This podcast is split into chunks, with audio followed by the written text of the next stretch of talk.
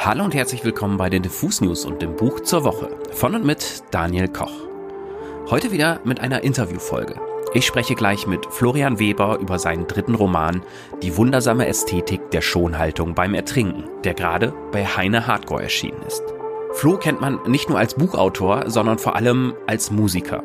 Er ist Schlagzeuger bei den Sportfreunden Stiller und hat weitere Projekte wie MS Flinte und Taskete. Mit den Sportfreunden bereitet man sich übrigens gerade auf ein Comeback vor in diesem Sommer. Auch darum wird es im Interview kurz gehen. Sein Roman Die wundersame Ästhetik der Schonhaltung beim Ertrinken ist eine sehr fantasievolle Geschichte, die mit einem obskuren Szenario seinen Anfang nimmt. Ein Mann treibt im Meer, klammert sich an eine schwimmende Kühlbox, neben ihm schwimmt ein Lama und ein bewusstloser Clown. Heinrich Pohl heißt dieser Mann, aber das weiß er anfangs nicht. Heinrich leidet unter Amnesie und puzzelt sich aus seiner anfänglichen Verwirrung nach und nach die Geschichte seines Lebens zusammen. Das klingt ein wenig gaga und das soll es auch. Trotzdem entspinnt sich aus dieser Szene eine Geschichte, die kein bloßer Klamauk ist. Es gibt zwar sehr humorvolle Stellen, aber im Grunde haben wir es mit einer Mischung aus Tragikomödie, Schelmenroman, Roadmovie und Liebesgeschichte zu tun. Der Film Das erstaunliche Leben des Walter Mitty ist vielleicht ein guter Richtwert, wenn ich beschreiben sollte, wie dieses Buch funktioniert. Aber genug der Vorrede.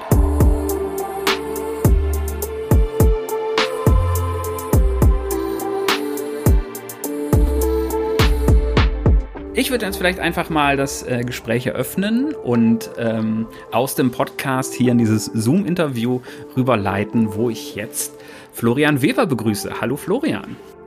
Hallo Daniel, Servus. Schön, dass du Zeit gefunden hast. Ich glaube, äh, du hast ja momentan äh, neben Buchpromo auch viele andere Sachen zu tun, glaube ich, oder? Kannst du ein bisschen erzählen, wie deine Tage momentan so aussehen, wenn du nicht gerade deinen neuen Roman, über den wir gleich noch genauer sprechen, promotest? Ähm, ich habe ja ähm, eine Band noch am, am Start, die gerade versucht, ein Album zu veröffentlichen. Also zumindest haben wir das schon aufgenommen und äh, mit den Sportfreunden gibt es jetzt ähm, mit dem, naja, eher Ende März, Anfang April ähm, dann die neue Single, die erste Single eines äh, Albums, das im Sommer kommen wird. Und ja, nach so sechsjähriger Pause ist es natürlich total aufregend, wie wir wieder zusammengefunden haben und ähm, was wir da jetzt gerade so machen. Und das ist auch äh, ein schöner Ausgleich zum Buch. Gleichzeitig ist das Buch ein schöner Ausgleich zur Musik und genau, da pendel ich immer gerade so zwischen den beiden Projekten. Und das äh, ja sehr konsequent, wie ich finde. Ähm, dein inzwischen dritter Roman ist jetzt raus oder ist bald draußen und er trägt den sehr schönen Titel, wie ich finde. Sieht auch sehr schön aus, aber der Titel äh, knallt schon mal ganz gut. Die wundersame Ästhetik der Schonhaltung beim Ertrinken. Normalerweise finde ich die Frage nach einem Buchtitel eigentlich immer ein bisschen blöd, aber bei so einem schönen Buchtitel finde ich, müsste sie eigentlich mal sein. Kannst du für unsere Hörerinnen und Hörer mal kurz äh, zusammenfassen, was diese wundersame Ästhetik der Schonhaltung beim Ertrinken ist?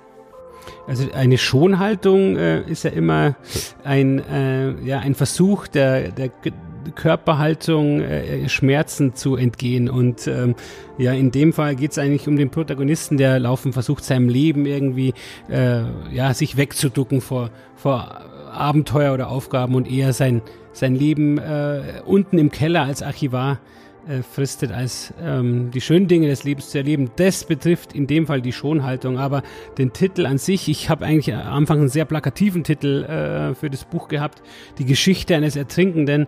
Und ähm, das mit der Schonhaltung, das hat mir mein Bassist mal zugeraunt, als ich zu ihm gesagt habe, jetzt geh endlich mal ab auf der Bühne. Und er meinte nur, ach, ich habe so Kreuzweh, das ist die Ästhetik der Schonhaltung. Und, und dann, das hat mich nicht mehr ausgelassen. Das fand ich so passend, weil es ja irgendwie auch ein, schöne, ähm, ein schönes Bild ist, sowohl für die körperliche als auch für die, für die seelische oder geistige Haltung.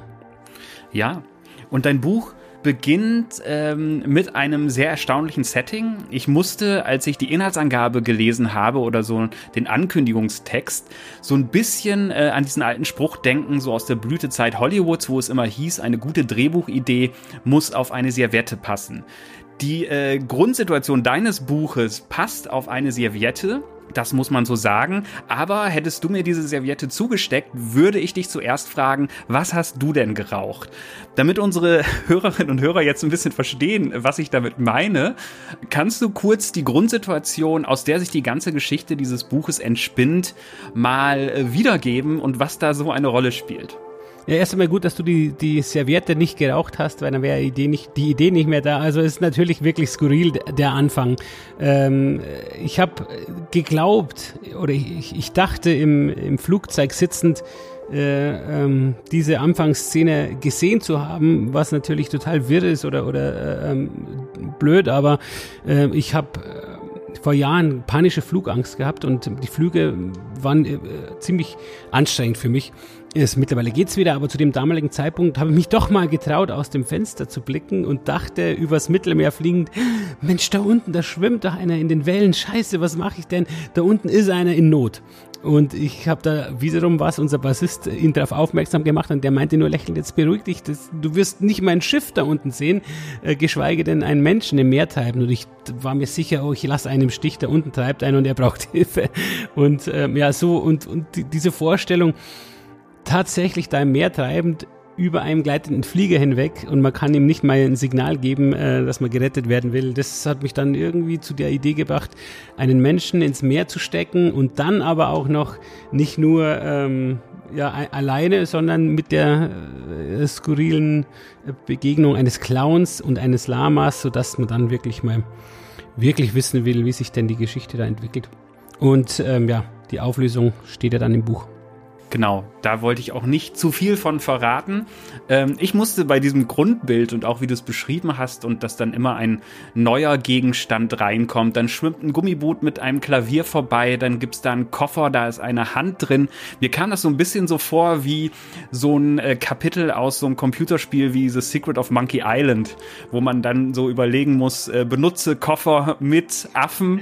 Ähm, das war irgendwie ganz schön, deswegen ähm, hat mich sehr interessiert, äh, wie du auf diese Idee kommst. Und auch sehr schön diese Szene, die du beschreibst, im Flieger sitzen, drunter gucken, da liegt einer. Das gibt's ja dann auch im Buch direkt, wo einer der Protagonisten äh, glaubt, das zu sehen und dann äh, von ähm, vom Hauptprotagonisten Heinrich äh, gesagt bekommt, dass das totaler Quatsch ist, dass man von da oben maximal äh, Schiffe sehen kann.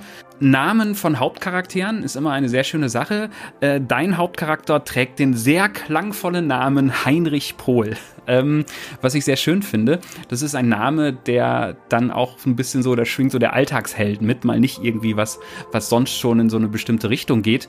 Was muss äh, der neugierige Leser oder die Leserin über Heinrich Pohl wissen? Was für ein Mensch ist der? Erstmal ist er ein Gewasserter, der sich ähm, an nichts mehr erinnert, weil er an einer Amnesie leidet, auf einer Getränkebox sich klammert, um nicht zu ertrinken, äh, eben angeseilt an eine weitere Person, äh, an einen Clown und dort in diesem ja verzweifelten Zustand erstmal versucht herauszufinden, wer er überhaupt ist. Und durch eben aufblitzende Rückblicke ähm, kommt er immer seinem Ich näher und letztlich dann natürlich auch ähm, dem Grund der, der Wasserung. Ähm, aber er merkt, dass er eigentlich in der Kindheit eine sehr schöne äh, Verbindung zu seinem Onkel hatte, äh, zu seinen Eltern weniger.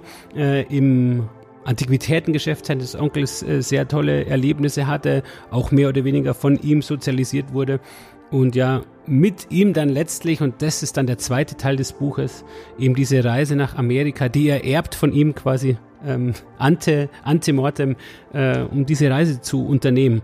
Und ähm, da spielen dann auch fünf Gegenstände aus dem Antiquitätengeschäft eine, eine große Rolle. Äh, Im Grunde ist er aber einer, der sein Leben verpasst, der ähm, sich in seinem sicheren Kokon in München im Archiv ähm, verbringt, da einschließt und halt einfach irgendwie ähm, die Liebe verpasst und das ganze Leben so im Grunde. Um es mal ganz schnell darzustellen. Was mir in dem Buch sehr gefällt, ähm, es gibt einige Parts, da hast du großes Vergnügen dran, ganz normale Alltagsgegenstände oder oder Gegenstände zu nehmen und ähm, denen eine sehr eindrucksvolle Geschichte anzuhängen. Also gerade die Szenen am Anfang im ersten Teil des Buches, wo er sich zurückerinnert an den Antiquitätenladen äh, seines Onkels. Da steht dann zum Beispiel eine Gitarre rum, die dann schon mal vom Bob Dylan gespielt wurde an dem um den Tag. Und ähm, auch andere Gegenstände äh, kriegen dann durchaus blumige Kapitel. Ähm, und da habe ich mich ein bisschen gefragt, weil ich das eine sehr schöne Fantasieübung finde und das auch sehr schöne Geschichten sind und das auch ein bisschen so diese Poesie des Alltags einfängt. Aber Hast du eine besondere Beziehung irgendwie zu Gegenständen? Oder ist es irgendwie so deine Fantasie, dass du dir was anguckst und denkst, so Mensch, was hat jetzt zum Beispiel dieses Mikro hier alles schon gesehen? Ja, so ist es. Also äh, Karussellfahren so in, in der Fantasie, das finde ich schon spitze. Ich bin, bin jetzt kein ähm, Antiquitätenliebhaber, aber letztlich passiert schon, dass ich so ein, auf so einem alten Klavier spiele und mir denke, Mensch, welche Finger haben jetzt auch schon diese Tasten berührt, die ich jetzt gerade berühre und was steckt da hinter diesem, ähm, ja, äh, hinter diesem, in dieses Holzskulptur, was hat die schon alles gesehen? Ähm, vielleicht sogar schon vor 200 Jahren wichtige Person, vielleicht schon irgendwelche ähm, Morde oder sonst irgendwas. Also da geht bei mir einfach die, die Fantasie äh, tanzen und dann ähm, kann ich mich da schon so richtig äh, drin ähm, selber ja, suhlen, sage ich jetzt mal. Äh, zu der Gitarre äh, noch vorhin, das war Pete Townsend von The Who, nicht Bob Dylan, aber der sitzt da zusammen mit, mit Elton John an der Bar und einfach dann diese Geschichte der beiden. Das ist ja nur eine kurze Geschichte, aber so skurrile Sachen finde ich halt einfach äh, super witzig und muss das selber äh, oft schmunzeln. Also ich hoffe auch, dass es dann ähm, zur Unterhaltung beiträgt, der Leser und ich mich nicht selber so in meinem Humor verliere, aber ähm, kommt ja später auch noch so eine Szene mit dem Ku Klux Klan, wo ich mich selber eigentlich beim Schreiben lauter gelacht habe, wo Leute aus, äh, um mich rum sitzen im Café, sie dachten, was, was schaut denn der da auf seinem Computer? Dabei war ich dabei äh, eine Szene zu schreiben. Also ja, aber zu Dingen, das finde ich schon spannend. Habe auch jahrelang ähm, alte Vintage-Schlagzeuge gespielt, weil ich das einfach irgendwie mir eingebildet habe. Das ist, äh, das klingt organischer, da ist mehr Seele drin. Ähm, ich habe mir dann sagen lassen, ja, sie sind schöner, aber klingen nicht unbedingt besser.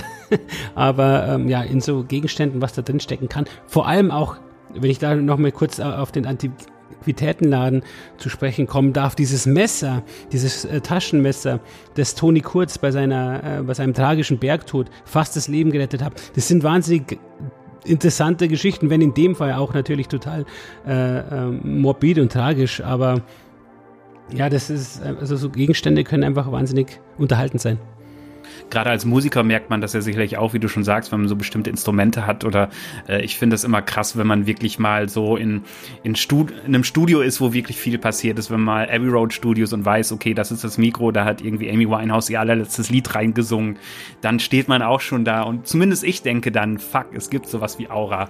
Wer nicht dran glaubt und wenn man das nicht, hoppla, wenn man das nicht messen kann, ob das äh, anders klingt, ist mir das auch egal. Ich glaube, ähm, der Klang wird dann spätestens in der eigenen Fantasie veredelt. Wie bist du denn eigentlich, äh, das habe ich mich sowieso gefragt, wenn man sich anguckt, was du so machst und auch in deiner Kurzbiografie äh, steht schon ähm, eine ganze Menge, die du so treibst. Also angefangen beim Diplom-Sportwissenschaftler, beim äh, Diplom-Sportfreunde Stiller sozusagen, dann auch noch MS Flinte zum Beispiel, eine weitere Band. Äh, du malst auch ähm, und schreibst seit einiger Zeit Bücher. Wie ist denn eigentlich das äh, Schreiben in dein Leben gekommen? Weil du hast ja gerade schon gesagt, es ist eine ganz gute Ergänzung zum Musikerdasein und das kann ich mir nämlich auch ganz gut vorstellen, weil man da ja auch immer sehr krasse Phasen hat. Erst Tour, dann Studio-Koller und dann was anderes. Wie kam das Schreiben in dein Leben? Tatsächlich auf Tour ähm, 2005. Ähm, wir waren mit den Sportfreunden unterwegs im Tourbus. Äh, Gab es als ähm, und da waren die, sag ich mal, die ähm, ja das Routing noch nicht ganz so toll, dass man ähm, nur sehr wenig Zeit im Tourbus verbrachte, sondern man musste weite Strecken fahren, weil man froh sein musste, wenn man von Wien am nächsten Tag in in Bremen oben ein Konzert bekam. Aber letztlich ähm, ja muss man sich die Zeit im Tourbus äh, irgendwie vertreiben. Ich bin jetzt keiner, der am Computer sitzt und irgendwelche Spiele dattelt. Habe irgendwann dann angefangen, mal eine, eine Kurzgeschichte aufzuschreiben und äh, habe die dann meiner Schwester geschickt, die meinte, ey, das ist doch so witzig, schreib doch mal mehr als nur eine kurze Sequenz und dann und daraus entstand dann tatsächlich im Tourbus das Buch You Never Walk Alone, der erste Roman, der dann 2006 erschien und äh, dabei merkte ich, dass es unglaublich Spaß macht, also einfach Sachen entstehen zu lassen, die die vorher noch nicht da waren und äh, die im besten Falle irgendwie unterhalten. Also und klar, es ist natürlich sehr parallel zum ähm, äh, zur Musik, ähm, wo es auch darum geht, ähm, wobei man in der Musik natürlich nur weniger Zeit hat, was entstehen zu lassen, um Gefühl zu erzeugen. Und beim Buch, wo man ja auch einfach kreativ ähm, eine Geschichte erfindet, dafür aber sehr viel mehr Zeit hat, um, um ja, Emotionen zu erzeugen. das ist schon äh, ein bisschen ein Unterschied, aber letztlich geht es um die, um die kreative Kraft, irgendwas zu erfinden, ja. Ist es denn vom Arbeitsprozess immer ein ziemlich äh, grober Cut? Weil ich finde immer, wenn ich äh, längere Texte schreibe, stelle ich immer wieder fest, dass es halt äh, in den richtigen Momenten Spaß macht, aber oft auch einfach ein ziemlicher Kampf ist mit einem selbst ähm, mit, mit dem, was man sagen will, wie es rauskommt. Und äh, du bist ja sonst als Musiker eigentlich eher so ein Teamspieler. Ähm, ist das irgendwie krass für dich, da irgendwie so umzuswitchen oder ist das vielleicht dann auch ganz gut, dass du sagen kannst, hey, jetzt bin ich hier in meinem Kopf, in meiner Geschichte, jetzt äh, habe ich hier komplett das Sagen? Äh, krass ist es nicht, weil ich ja selber auch Lieder schreibe, wo ich ähm, für mich ganz allein erstmal äh, entwickle und entwerfe und ähm, dann aber vorstellen muss, das Ergebnis den anderen beiden. Und das ist eigentlich, das ist eigentlich dann tatsächlich ein spannenderer Moment, ähm, weil da ist man erst einmal dem Urteil der beiden Mitmusiker ausgesetzt, das ich ja als Buchschreiber für mich erstmal lange Zeit nicht habe, bis ich dann natürlich versuche beim Verlag irgendwie anzuklopfen und, und da auf, im besten Falle auf einen Verleger treffe, der es machen will und dann de, mit dem wiederum lektorarisch arbeite. Lektorarisch heißt es so? Äh, am, am Lektorat arbeite. auf, äh, auf alle Fälle äh, habe ich eigentlich da kein Problem zu switchen. Also ob ich jetzt eine lange Geschichte schreibe oder eine Musik äh, oder ein Lied ähm, entwerfe, ist es erste Mal der gleiche Prozess. Aber ja, letztlich, äh, es geht dann auch darum zu überzeugen. Beim Lied, wenn jetzt äh, die, die anderen beide nicht überzeugen kann, mein gut, dann schreibe ich halt noch mal ein Lied.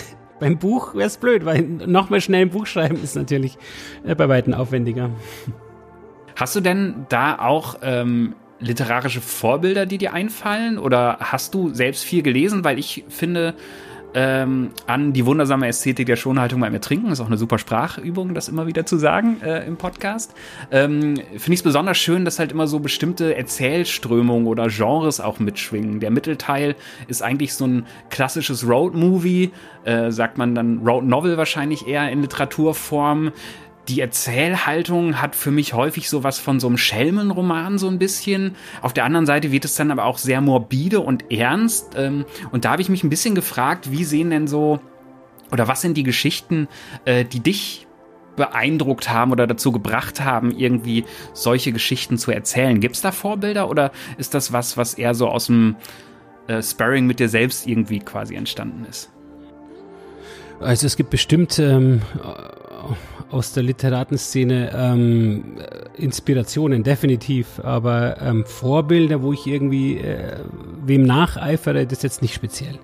Ähm, lustigerweise habe ich gestern ähm, mit einem Journalisten von der Süddeutschen Zeitung über das Buch gesprochen und der meinte auch, ja, er, er könnte sich in der ein oder anderen Szene äh, andere Bücher vorstellen, die ich auch gern gelesen hätte und da jetzt nicht kopiert, aber mich irgendwie vielleicht sogar äh, insgeheim irgendwie beeinflussen habe lassen. Es war auch ganz spannend, dann darüber zu reden. Ich kannte davon äh, die wenigsten Bücher, aber äh, ähm, also es ist, es, man ist ja irgendwie immer beeinflusst, sei es durch ein Buch, durch, durch die Musik ähm, und da entstehen dann halt einfach, äh, ja, vielleicht ähnliche äh, Herangehensweisen, eine ähnliche Sprache. Ähm, aber ähm, ich bin mittlerweile viel Leser, das, das habe ich erst spät äh, bemerkt in meinem Leben, dass das Spaß macht. Also mit, als ich äh, zu studieren begonnen habe. Bis dahin war ich sowohl in Deutsch, im Fach äh, Deutsch wirklich schlecht und habe auch so gut wie nichts gelesen. Und dann habe ich Gott sei Dank auch wiederum durch meine Schwester ähm, entdecken können, dass Bücher was Fantastisches sind. Und ich habe laufend irgendwie ein Buch zu lesen. Dass es da dann natürlich irgendwie abfärbt, ist logisch. Aber ähm, also der erwähnte Heinrich Steinfest ist für mich genauso äh, äh vielsagend und spannend wie äh, eine tolle John Irving-Geschichte. Also da bin ich dann äh, schon sehr, sehr ähm, tolerant, was, was das Buch betrifft. Es muss halt ziemlich schnell mein Herz treffen. Also ich ähm, habe mir vor Jahren mal vorgenommen, jedes Buch, das du beginnst zu lesen, das liest du auch zu Ende. Äh, aber mittlerweile merke ich, es, man hat eh nicht so viel Zeit, um alle Bücher zu lesen, die man, die man lesen will. Und jetzt bin ich da dann doch ziemlich schnell, ziemlich äh, äh, ja, streng und sage, okay, das, damit komme ich jetzt nicht weit. Nächstes Buch. Das ist eine interessante Entwicklung. Bei mir ist das auch so oder war das so. Ich habe mich durch ganz viele Dinge auch wirklich durchgequält, auch wenn die dann so so 800 Seiten waren und ich dann eigentlich wusste, puh, eigentlich ist das jetzt nicht so für mich. Aber ähm, ich glaube, vielleicht liegt es auch ein bisschen beim Lebensalter, dass man dann irgendwann so ein bisschen aufrechnet und sagt, okay, will ich jetzt wirklich noch, will ich den Mann jetzt wirklich noch bis zum Ende durchkauen, wenn ich jetzt eigentlich schon keinen Bock mehr habe? So, nee, dann bin ich halt weiter von der literarischen Bretterpenne. Was ich am Ende des Buches, da will ich natürlich nicht zu viel verraten, aber du hast gerade das Wort morbide auch schon äh, benutzt und man merkt relativ schnell, auch natürlich an äh, der Grundsituation, wo der auch das Leben am seidenen Faden der Rettungsweste hängt äh, oder dergleichen, dass es auch schon in dem Buch sehr viel um die ganz großen Themen geht. Also die Themen, die eigentlich immer Bücher spannend machen, wenn es um, um Liebe geht, wenn es um Tod geht, wenn es um äh, Geschichten geht, die Generationen miteinander verbinden, wenn es um schwierige Familiengeschichten geht. Und mir ist schon aufgefallen, ähm, dass dieses Buch einen ziemlichen Tanz macht und zwischendurch wirklich diese saulustigen Parts. Aber ich die ganze Zeit, als ich es gelesen habe, schon auch viel äh, ja, über Vergänglichkeit nachgedacht habe, über was will ich eigentlich noch schaffen im Leben und so weiter und so fort. Und das ist ein ganz schönes Fund, wie ich finde. Ähm, was würdest du sagen? Wie kommt diese Schwere da rein? Oder sind, sind es einfach Themen auch, die, ja, die dich halt so beschäftigen und die du halt auf unterhaltsame Weise vielleicht ein bisschen umtanzen willst, um darüber irgendwie mehr zu erfahren? Also im besten Fall ist das die Kunst, dass man Themen, die, die auch äh, äh richtig äh, eine Tristesse haben oder schwer sind, äh, unterhaltend beschreibt, äh, ohne dass man jetzt wirklich zu sehr in die, in die ähm, traurigen äh, Beschreibungen verfällt. Ähm, aber ja klar, das Thema Verlust ist, ist äh, wichtig in dem Buch und ähm, es betraf mich auch sehr früh äh, in meinem Leben, äh, wichtige Menschen zu verlieren und ähm, damit, vielleicht ist das äh, in mir so ein, so ein Wunsch dann darüber zu schreiben. Ähm, ja, ich, wie gesagt, ich äh, switch dann immer ganz gern zwischen dem Nonsens, zwischen Albernheiten, die äh, durchaus in dem Buch auch vorkommen, aber immer mit dem äh, Respekt vor, vor den Momenten, die auch wieder unglaublich traurig sind und äh, ja, der Melancholie kann ich auch sehr viel abgewinnen. Ähm, irgendwer hat vor kurzem behauptet, ähm, die, die melancholischen ähm, Kunstformen sind ähm, relevanter. Soweit würde ich auf gar keinen Fall gehen. Das finde ich etwas einfach. Aber ähm, ja, es also da hin und her zu springen zwischen, zwischen den tief traurigen Momenten, zwischen Aufklärungen von äh, Familienverhältnissen, die ähm, ja, massiv ähm, traurig sind und, und waren äh, und dann aber äh, das Leben wieder feiernd irgendwie so, so Momente beschreibend. Äh, das finde ich äh, spannend und macht Spaß und hoffentlich ja, macht es dem Leser dann auch irgendwie Spaß. Und also ähm, wiederum ein anderer mir befreundeter Autor meinte, es muss schon auch immer konsistent sein, das, äh, der, der Erzählstrang und ähm, klar, also man darf sie nicht verlieren oder denken, um, um Gottes Willen, jetzt äh, hüpft er von da nach da und über, überhaupt, äh, ich weiß überhaupt nicht, äh, gibt es einen Erzählstrang oder nicht. Ähm, ja, das wäre natürlich verheerend, wenn, wenn das äh, so anmuten würde. Aber letztlich geht es um, um zwei Protagonisten, die sich da durchs, durchs Buch bewegen, äh, in äh, Schulter an Schulter und ähm, deswegen erlaube ich mir da schon auch immer mal wieder woanders hin zu, fahren und zu blicken. Egal, ob das jetzt ein, ein tief trauriger, äh, emotionaler Moment ist oder eine kurze Albernheit, die das so aufblitzt. Hast du denn zum Beispiel, also muss man dazu sagen, der Mittelteil des Buches, dieser Road-Movie-Teil, spielt halt in den Vereinigten Staaten. Es gibt in dem, wie schon gesagt, wirklich sehr schön gestalteten Buch. Also das geht los, dass die Gegenstände, die eine besondere Rolle spielen, illustriert sind. Es geht damit weiter, dass die Route des Roadtrip auf einer Karte nachgezeichnet wird, ganz am Anfang.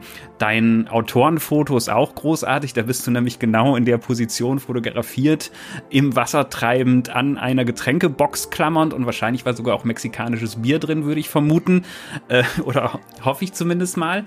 Ähm, wir hatten ja gerade so oder haben gerade noch die Phase im Leben, wo Reisen irgendwie schwierig ist oder uncool, das zu machen. Und ich habe mich ein bisschen gefragt, da ja der Roman sicherlich auch in dieser äh, Pandemie-Hauskoller-Phase äh, entstanden ist. Äh, dieser amerikanische Part, den fand ich irgendwie sehr, äh, sehr schön und auch sehr genau nachgezeichnet auf eine Art und Weise. Ähm, Gibt es da irgendwie eine Verbindung biografisch zu dir oder hast du die, die Gegend angeschaut, hat Heine Hardcore gesagt, so hey, wir lieben das Buch, hier hast du die Spesenabrechnung, fahr die Strecke mal nach oder wie kam das ins Buch? Ich habe einen Freund in Salt Lake City tatsächlich. Ähm, seit ähm, 15 Jahren lebt er da und äh, den habe ich bisher zweimal besucht und zweimal haben wir immerhin von Salt Lake, äh, Salt Lake City, wo die Reise ja beginnt, bis runter zu den Arches, also bei Moab das haben wir tatsächlich ähm, zweimal ähm, durchfahren und in den Arches, in dem Nationalpark, auch uns da durch diese ganzen verrückten, wunderschönen Sandskulpturen bewegt.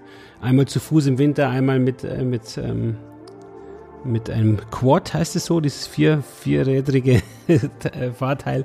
Und das ist schon sehr beeindruckend. Ähm, bis dahin kann ich behaupten, ich habe alles selbst erlebt, was ich da beschreibe. Ab dann hat mir natürlich die Technologie geholfen und ähm, ja, da gibt es ja Möglichkeiten dann, äh, die Strecke abzufahren und nicht mehr dort zu sein mit irgendwas Earth und genau. Und da habe ich mich dann aber auch relativ sicher gefühlt und konnte da den Eindruck ganz gut auffangen, der in den Ortschaften oder in den Gegenden, in denen ich den Protagonisten da setze. War das denn vielleicht auch so ein bisschen weil ich habe festgestellt, also Musik hat's auch getan, aber was mich vor allem in der Pandemie einigermaßen auf Kurs gehalten hat oder mir die Tage noch ein bisschen spannender gemacht hat, war dann vielleicht auch ein bisschen das Serien und Filme gucken, aber vor allem halt Bücher und das Lesen hat, also mein Buchkonsum ist da halt nochmal eskaliert und die Idee, dann einen Buchpodcast zu machen, kommt auch aus dieser Zeit, weil ich ständig auch von Freunden, Freundinnen, die auch auf einmal viel mehr Zeit zum Lesen hatten, äh, gefragt haben, was liest denn gerade? So äh, ist das begonnen. Ähm, und Schreiben hat ja schon so ein bisschen auch eine ähnliche Funktion und dein Buch ist ja schon was, äh, was halt äh, abenteuerliche Geschichten hervorbringt und dergleichen. War es auch ein bisschen, also ich will nicht sagen Pandemietherapie, aber hatte es ähm, tatsächlich irgendwie was befreiendes Befreiendes für dich, dann da irgendwie so die räumliche Enge, die man anderswo spürt, vielleicht äh, da aus, ausleben zu können oder zu brechen zu können? Es wäre wunderbar gewesen, hätte ich in der Pandemiezeit äh, äh, ein Buch geschrieben, aber es war tatsächlich schon vorher fertig, das Buch. Also ich habe in den letzten Phasen der, der Pan des Pandemiestarts habe ich das Buch fertiggestellt und dann, ähm, bis man dann einen Verlag findet, das ja gerade in pandemischen Zeiten auch gar nicht einfach war, weil sie selbst ja so, so äh, unsicher waren. Ähm, äh, ja, und das dann wiederum nach Zusage ähm, in, einem, in einem Programm landet, ähm, ja, dann ist es halt ganz schnell eineinhalb Jahre später und ähm, ja, aber ich gebe dir absolut recht, in der, in der Pandemie war Lesen ein absoluter Rettungsanker. Also ich habe äh, auch wirklich, zudem ich eben schon viel lese, da nochmal einen Zahn zugelegt und äh, wunderbar, sich da in die Geschichten einfach zu verlieren, einzuwickeln daheim und da äh, ein Buch nach dem anderen zu lesen. Aber es wäre, das Schreiben wäre äh, genauso ideal gewesen, also tatsächlich. Nur ähm, ein Buch zu schreiben, wenn das, das äh, gerade vollendete Buch noch gar keinen Verlag hat, das, ähm, da bin ich wahrscheinlich Autor zu wenig, äh, zu wenig Autor, als dass mir das gelingen wird.